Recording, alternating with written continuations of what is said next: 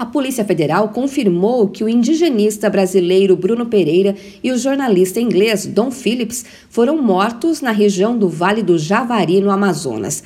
A polícia seguiu as pistas apontadas na confissão de um dos suspeitos, Amarildo da Costa de Oliveira, e encontrou o local do crime com a ajuda das comunidades indígena e ribeirinha.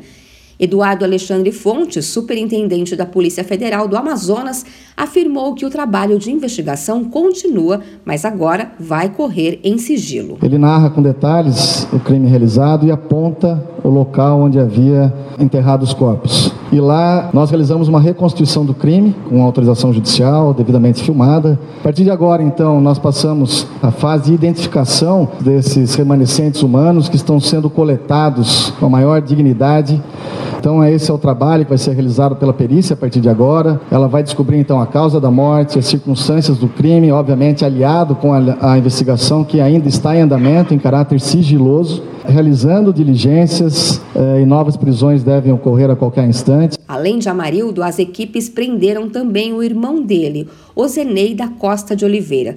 Os investigadores procuram agora um terceiro suspeito. A expectativa é que a perícia esclareça o que aconteceu.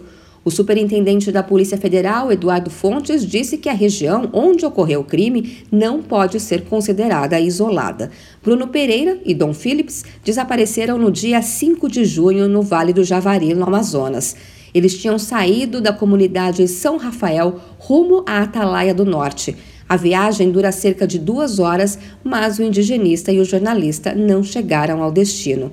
Os restos mortais encontrados no local das buscas na Amazônia chegaram em uma aeronave da Polícia Federal no aeroporto de Brasília nesta quinta-feira. Os restos mortais serão periciados a partir de hoje pelo Instituto Nacional de Criminalística no setor policial sul. Os resultados das análises devem sair em até 10 dias. A perícia também deve apontar qual foi a causa da morte. De São Paulo, Luciane Yuri.